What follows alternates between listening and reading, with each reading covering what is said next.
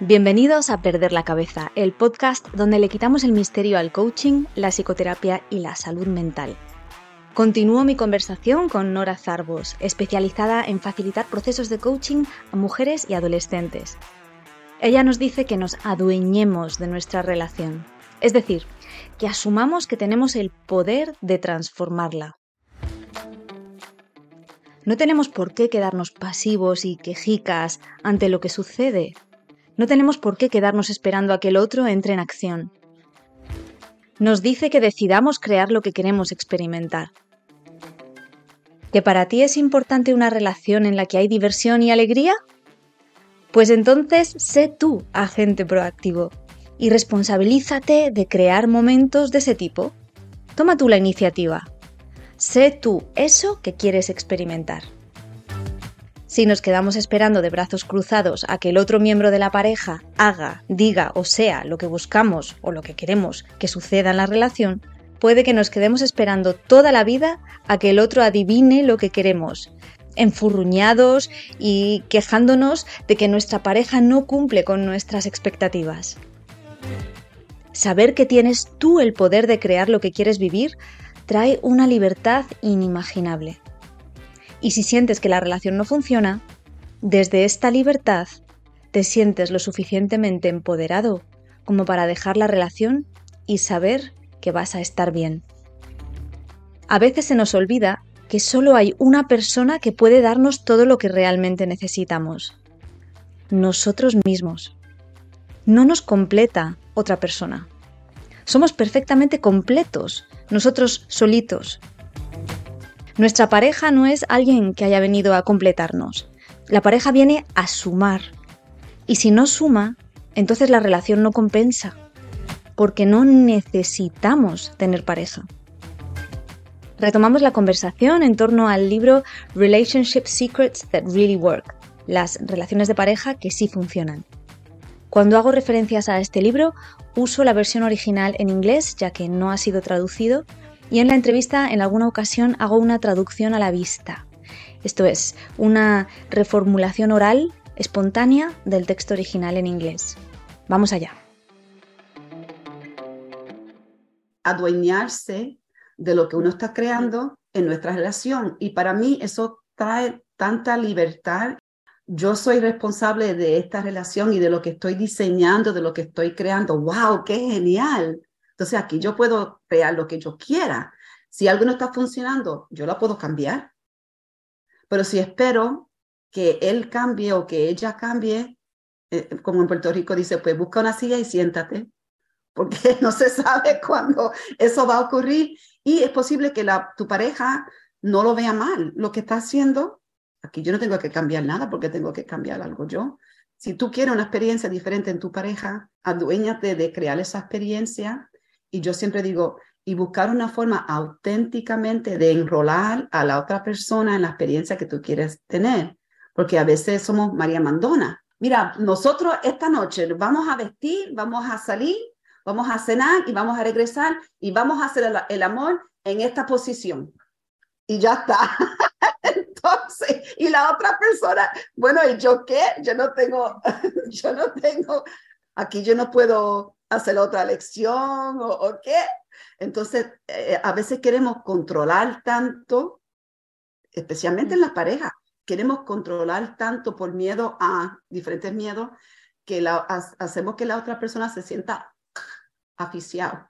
Sí, pueden pasar las dos cosas, ¿no? O que, o que queramos dominar todo lo que está pasando y tomar decisiones de todo y anulemos a la otra persona, o que no digamos lo que necesitamos, que no expresemos lo que queremos y al final estamos esperando a que el otro lo adivine todo, ¿no? Y, como no cumple nuestras expectativas, uy, ¿qué pasa con las expectativas? Sí, sí, es verdad. Mira, hasta eh, sexualmente, a veces cuando estoy trabajando con una pareja, es que estoy esperando que llegue al sitio y no llega. Y digo, es que tú no le estás dando el mapa. Entonces nosotras tenemos que, es de verdad, si vamos a hablar de adueñando, que uno se adueñe de la situación, de la relación, tenemos que mirar a dónde nosotros no estamos dando la información esperando que, como tú dices, Olga, que él o ella adivine pero qué desperdicio de tiempo. Es que a mí me da algo en el corazón. Wow, es que no sabemos cuánto tiempo tenemos en la vida y qué desperdicio de tiempo. Y si esa persona no, no adivina cuánto tiempo tú estás dispuesta a esperar, años. Entonces ahí es cuando nosotras, como tú dices, ¿no? Lo adueñamos y nosotras tenemos, eh, es mejor para la experiencia de la mujer, voy a hablar ahora como mujer, de que tú seas la que vayas a iniciar, crear, empezar, descubrir, invitar a otro. Mira, yo quisiera experimentar esto contigo. ¿Y tú qué piensas? Eh, tenemos, yo, yo, pienso que nosotras tenemos que empezar eh, allá, eh, ser la que va a crear, la, la, que está creando la experiencia de tu vida todos los días. Es el mejor sitio. Para mí, yo prefiero ser la directora que el actor. Yo quiero ser la directora. Pero además queremos que el otro también se adueñe al 100%, ¿no?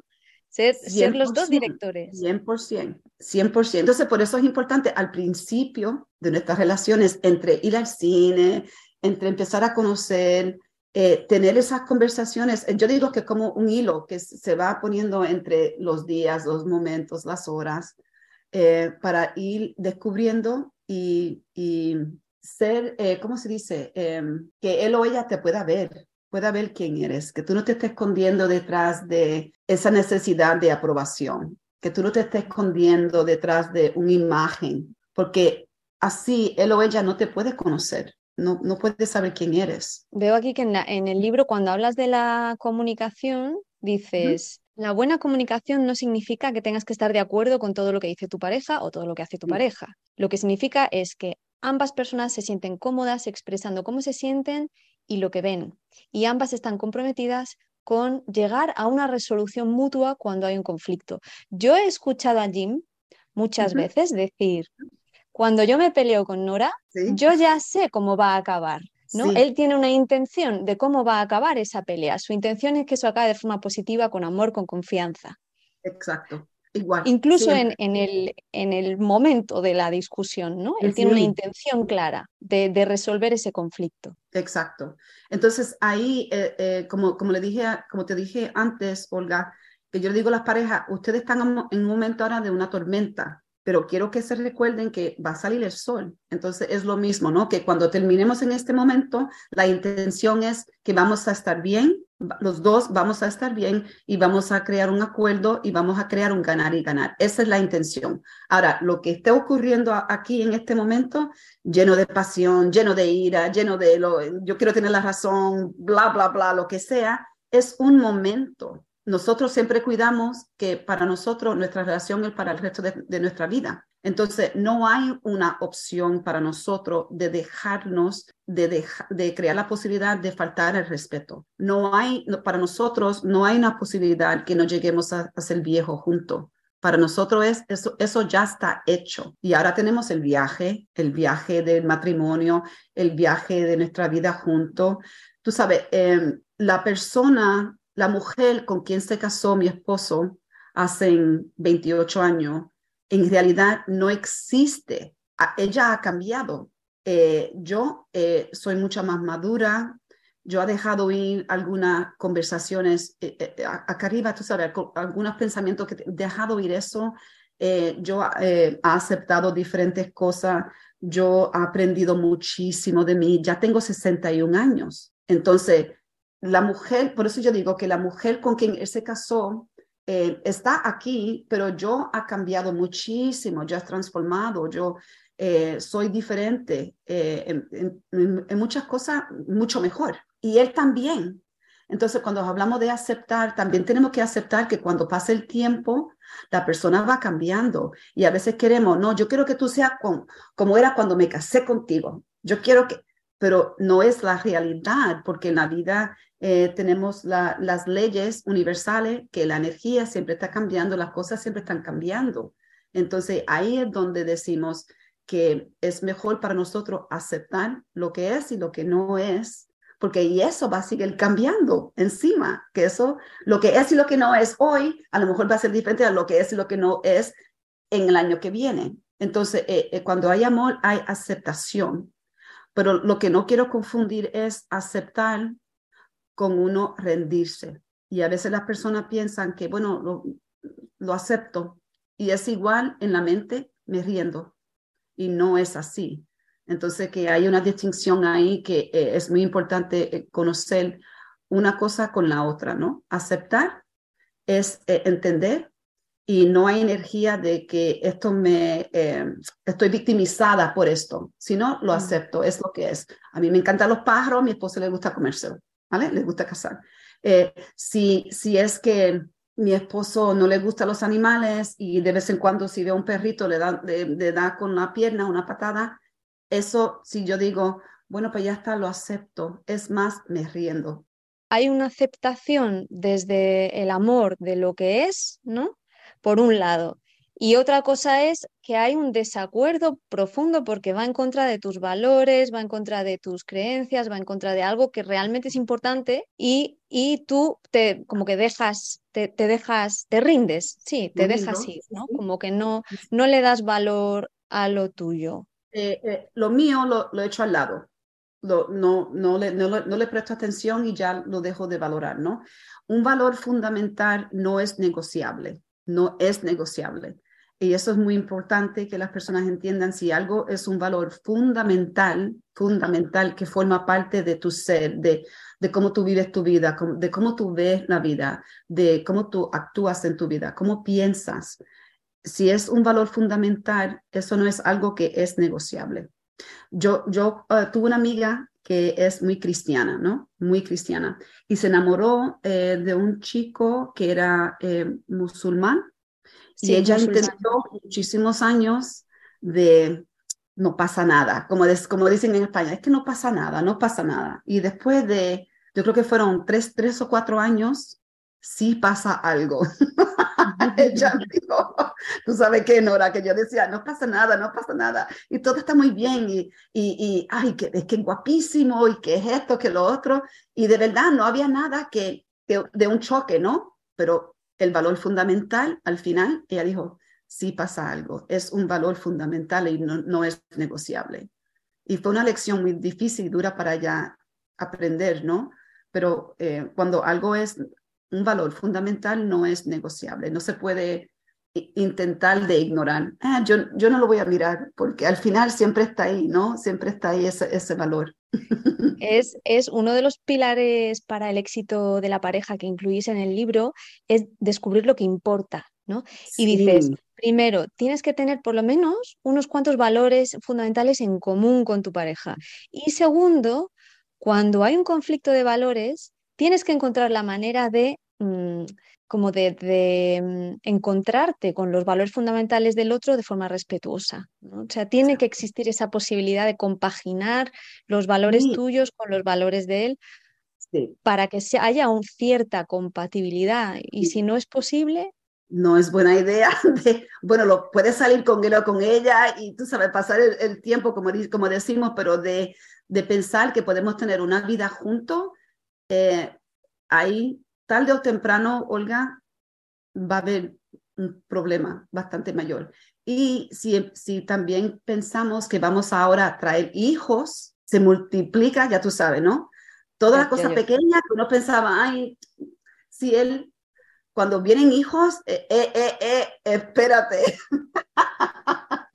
Incluso antes de que lleguen, porque si, si uno de los dos quiere tener hijos y el otro no quiere tener hijos. Es la otra cosa ahí está la otra cosa. Por eso decimos que antes de entrar en algo tan profundo, por eso de dos o tres meses, tenemos que hacer la pregunta, bueno, ¿y tú de, niño qué piensas? ¿Qué piensas? ¿Qué, ¿Qué piensas? ¿Sí o no? ¿Te gusta? De, de, tener una pecera, sí o no, de tener un gatito, sí, ¿te gustan las matas? Tú sabes, tener plantas en la casa, sí o no. Son conversaciones que son yo no sé, a veces piensan que son no tan importantes, pero sí son importantes porque llegará el momento, como, como cuando tú dices, ¿no? Es que hasta antes de, traer los hijos. Entonces, cuando si hay un desacuerdo pequeño, se, se hace mucho más grande ya cuando empezamos a traer hijos. ¿Por qué? Porque para los padres es importante empezar a eh, educar, a enseñar. Es lo que hacemos de una forma social y si tenemos dos personas con ideas tan diferentes, los niños van a ser las víctimas de dos personas intentando los dos de luchar y pelear y, y, que, no, que, como siempre digo, la comunicación desde el primer momento hasta... Es fundamental, la comunicación es fundamental. Y, y hay algo más que me pareció muy interesante cuando lo vi en el libro, porque yo no me había dado cuenta de esto, Nora. Así que voy a leer, con tu permiso, un trocito del libro, ¿vale? Porque me pareció eh, un concepto fascinante. Es asociar a tu pareja con experiencias placenteras. Y dices, Tom está conduciendo a casa después del trabajo. Ha tenido un día muy ocupado y estresante en la oficina. El tráfico en el camino a casa es lento y se hace pesado. Mientras se arrastra entre el tráfico, escucha varias noticias bastante sombrías en la radio. Cuando finalmente llega a casa y entra por la puerta principal, está de mal humor. Mientras está en ese estado negativo, la primera persona que ve es a su mujer. Este mismo escenario se repite tres veces a la semana. Al estar expuesto repetidamente a su mujer mientras se encuentra en un estado negativo, la mujer de Tom puede convertirse literalmente en un anclaje negativo. Y con el tiempo, Tom con el tiempo puede ponerse de mal humor simplemente mirando a su mujer. Yo me, me, estoy riendo porque cuando estábamos escribiendo el libro, pues estábamos sentados, tú sabes, eh, hablando de nuestra vida, diferentes cosas, y a veces nos dio risa, porque es que en ver que eso es cierto.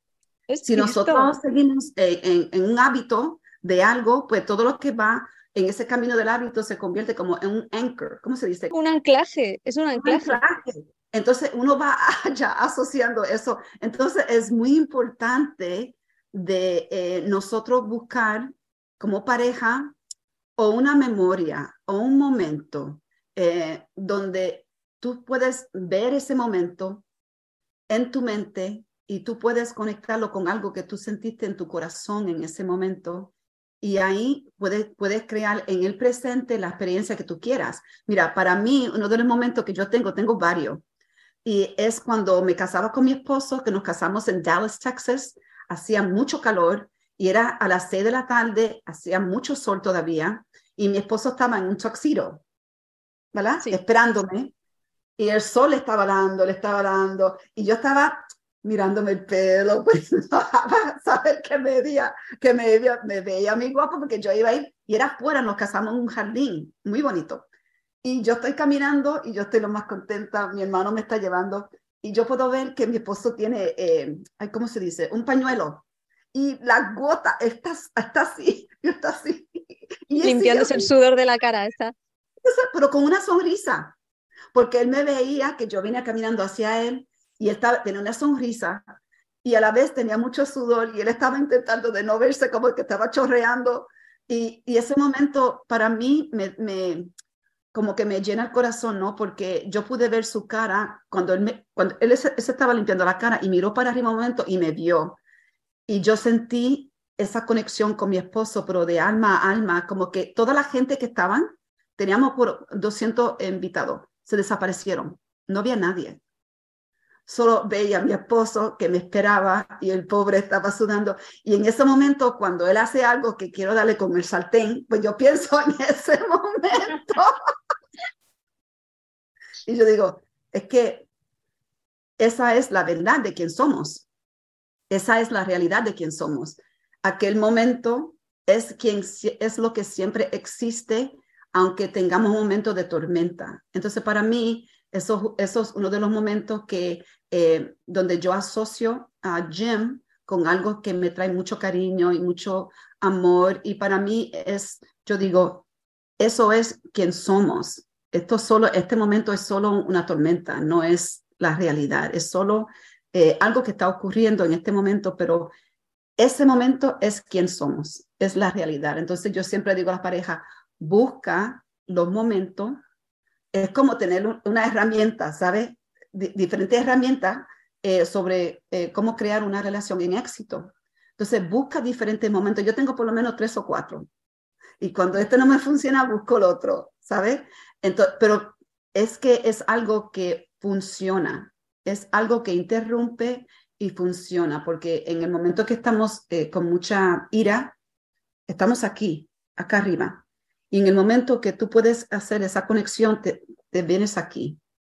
Ah, es como que tú, es que Olga, tú lo puedes sentir físicamente en tu cuerpo, lo puedes sentir en, tu alma y, eso trae como una tranquilidad en ese momento y una paz y ayuda a eh, pensar de una forma más clara. Es igual que, como yo digo, eh, Olga, una pausa. Y para mí, yo hago una pausa y utilizo, y tu, utilizo esto como eh, para volver a centrarme ¿no? en quién somos y quién es Él para mí y quién yo sé que yo soy para Él. Otra cosa que eh, yo me pregunto a mí misma y que le enseño a, mi, a mis clientes es, ¿te gusta quién eres en tu relación? Yo le hago esa pregunta, ¿te gusta la mujer que eres en tu relación? ¿Te gusta cómo piensas? ¿Te gusta tu comportamiento? ¿Te gusta? ¿Quisiera estar contigo?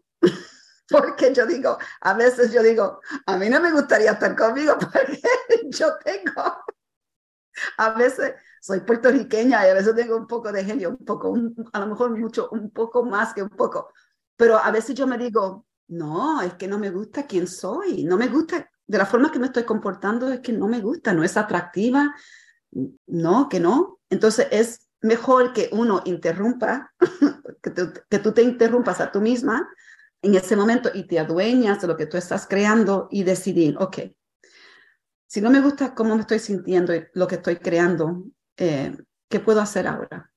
Y ahora nadie me lo tiene que decir. Yo misma diseño la experiencia que yo quiero tener. Y a mí es sumamente importante que cuando yo me mire en el espejo, que me guste la mujer que me esté mirando a mí. Me, tú sabes, ¿tú entiendes lo que quiero decir? totalmente. Y además estoy pensando en un anclaje que Jim dice que tú usas. Tú ahora me dices si es verdad o no, pero Jim dice que tú usas un anclaje que es acordarte de tus bebés. También, ¿no? Entonces, cuando estás en una situación que estás en una situación de, alto estrés, lo que haces es te recuerdas a tus, tus cuatro bebés, tus, tus dos pares de, mellizos, cuando eran chiquititos, cuando eran bebés. Y eso te, te llena de, el, sistema de, otro tipo de químicos. Sí, sí, mira, eh, eso es cierto, es cierto. Especialmente lo utilicé muchísimo cuando los cuatro eran adolescentes, porque cuando, en esa era, en ese tiempo de la adolescencia, sabemos lo que tenemos hijos, que yo no sé, yo, yo digo, Jim, es que viene alguien de otro, de otro planeta, te lleva los bebés tan dulces y tan, tan chulos, como yo digo, y, y vienen y te traen otra persona que tú no sabes quién son. y viven en el cuerpo de ellos hasta por lo menos hasta los 19, 20 años, yo creo, después te lo devuelven, ¿no? Entonces, en esos momentos de cuando eran adolescentes, em, cuando era un momento muy fuerte de enfrentarnos, ¿no? Pues yo, en ese momento, yo me alejaba, una pausa, y me recuerdo siempre, y que todavía ves que me emociono, cuando primero me dieron la niña y, me, y vi su cara. Oh, o cuando primero me la, me la pusieron en el pecho, yo sentí el calor de su piel y, y su corazón. Entonces ahí yo siempre pienso, ok, Nora, eh, esa persona está ahí, es que en este momento está intentando a saber identificar quién es su identidad, cuál es su poder personal. Están en ese momento de, eh, donde están eh, diseñando quién son. Entonces, yo sé que yo soy responsable por mi actitud, por mi reacción a él o a ella, y yo quiero ser la, mejor eh, role, ¿cómo se dice? Role model. Quiero demostrar. Sí, que lo que digo, el, mejor modelo. El mejor modelo para él o para ella. Entonces ahí, cuando yo me, me, me quieto un momento y hago esa pausa, por eso la pausa es muy, muy importante para salir de reacción antes de decir o hacer algo que te vas a arrepentir. Yo utilizaba eso para volver a decir, ok, y yo, y yo iba de nuevo a mis hijos, ok, venga, dime lo, que, dime lo que tú quieres, dime lo que te está pasando. Y ahí con esa paciencia, ahí es donde se puede resolver algo, ahí es donde puedo ayudar. Lo hago igual para salir de la, de la reacción con adultos, con, con, con que, el quien sea, ¿no? Eh, si hay una persona que me está presionando los botones, en este momento yo digo, ok, una pausa. O si una persona está reaccionando de una forma muy fea, yo, yo digo, pero este hombre fue un recién nacido un día. Este hombre vino al mundo sin pensamiento, vino al mundo, como yo digo, ¿no? Como un lienzo blanco, resplandiente, precioso, nuevo. Y yo sé que de la forma que él piensa, como él está hablando, ocurre, ocurre por algo, ocurre por algo. Entonces yo pienso en él como bebé y yo puedo traer ahora la paciencia, porque dentro de ese hombre que me está mortificando la vida, hay un bebé. Entonces, no quiere decir que yo digo que, que lo que él está haciendo está bien, ¿no? No, no, no, no digo eso. Pero sí digo que para yo poder hablar con esa persona y traer lo mejor de mí y crear lo mejor que yo pueda, pues yo tengo que hacer una pausa de alguna forma, no estar en reacción y crear lo que yo quiero crear. Por eso yo siempre digo que cuando uno se adueña, yo creo que no hay nada que uno no pueda crear, porque no depende de otra persona. Totalmente de acuerdo. Y, y es el poder de la, de, pues esto que mencionas, de ese anclaje, ¿no? Que transformar los anclajes negativos en, anclajes positivos o adueñarnos de la situación y decidir crear algo diferente con nuestro anclaje que ya tenemos ahí en, la cabeza, ¿no? Pensando en ese momento tan especial de conexión con, nuestra pareja o en nuestros hijos. Olga, yo creo que sí, y si no, podemos, llegar a algo positivo, por lo menos algo neutral. Llegar a algo neutral que no tenga que tener esa, esa energía, sino tomar un momento de, ok, déjame esperar aquí y por lo menos llegar a un sitio neutral, porque si no, no podemos, igual con la pareja, si no podemos ah, decir, me voy a poner en un sitio neutral aquí, neutro, déjame escuchar lo que él me quiere decir, déjame escuchar lo que ella me quiere decir. Y es importante en esa comunicación que mientras la otra persona esté hablando, que tú no estés pensando en lo que le va a decir. ¿Tú entiendes que tú, a veces las personas dicen, sí, yo te estoy escuchando, estoy, pero todo el tiempo están pensando, ahora le voy a decir esto. y realmente no están presentes a la otra persona. Una de las cosas, Olga, que yo le digo a las personas, cuando, como estuve hablando ahorita de, de cómo tener esa conversación de calidad y auténtica, lo que es muy importante es que mientras la otra persona te esté hablando, diciéndote por qué no están bien, la experiencia que están teniendo que no es buena, lo que sea, ¿no? Uno no puede estar pensando, ahora, cuando, mientras él te está hablando, ahora le voy a decir esto, ajá, ya tengo ese punto, y le voy a decir esto, porque si, si tú estás haciendo eso, tú no estás presente, tú no estás escuchando lo que te están diciendo y la música debajo de las palabras. Porque una persona cuando te está diciendo algo, si tú escuchas, si tú estás completamente presente, tú puedes escuchar la música debajo de las palabras, ¿no? Como yo digo, que es que no me gusta cuando tú bla, bla, bla. Es que hay dolor ahí. Entonces, si yo no estoy escuchando, si yo estoy buscando cómo, a ver, yo me voy a defender, ¿eh? Enseguida que él termine o que ya termine, pues yo le voy a decir, y esto, y tú, y esto. Entonces, de esa forma no se puede crear algo nuevo, no se puede crear algo diferente, no se puede crear una solución, porque lo que estamos haciendo es esperando, es como la mente cruza los brazos así, y enseguida que tú termines, pues yo te voy a decir, entonces eso no es una comunicación que va a crear algo positivo, es, eh, tú estás esperando para defenderte, para tener la razón, para proteger tu imagen, todo eso, ¿no? Entonces es súper importante que cuando él o ella te estén hablando, que yo he dicho que tú no, que tú no vas a decir nada, pero acá arriba también tienes que tener la mente, sin, pensar, sin estar en reacción, sin pensar cómo te vas a defender, sin pensar, eso no es cierto, lo que sea, ¿no? Tenemos que tener la mente eh, presente y callada, sin nada, para poder formar parte de una solución, para poder crear un ganar y ganar. Bueno, Nora nos ha dado una herramienta muy valiosa, el anclaje como medio para salir de un estado de reacción, ante una situación estresante o de agobio, haz una pausa. Respira. Para. Trae a tu mente un anclaje positivo sobre lo que tú eres, lo que él o ella es o lo que sois como pareja. Busca esos anclajes en, tu vida, en tu memoria, en tu pasado. ¿Quién eres realmente? Tú sabes en tu fuero interno todo eso que guardas dentro tu amor, tu creatividad, tu gratitud, tu potencial, tu capacidad de conexión. Eso que tú eres, tráelo a tu mente y date cuenta de que eres mucho más que ese momento de estrés o de tensión que está sucediendo.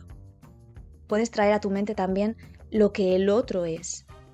Ese bebé lleno de potencial, ese niño interior que está herido, ese ser completo y libre que un día te fascinó. O también puedes traer a tu mente lo que sois como pareja, esa conexión que creasteis aquel día, esa experiencia concreta que os unió tanto, el anclaje que sea el anclaje que funcione para ti, tráelo a tu mente. Deja que interrumpa tu reacción y deja que te lleve a un espacio de neutralidad. Desde ese espacio de neutralidad, permítete estar completamente presente para el otro. Escucha de manera empática lo que te está queriendo decir. Eso que Nora llama la música debajo de las palabras.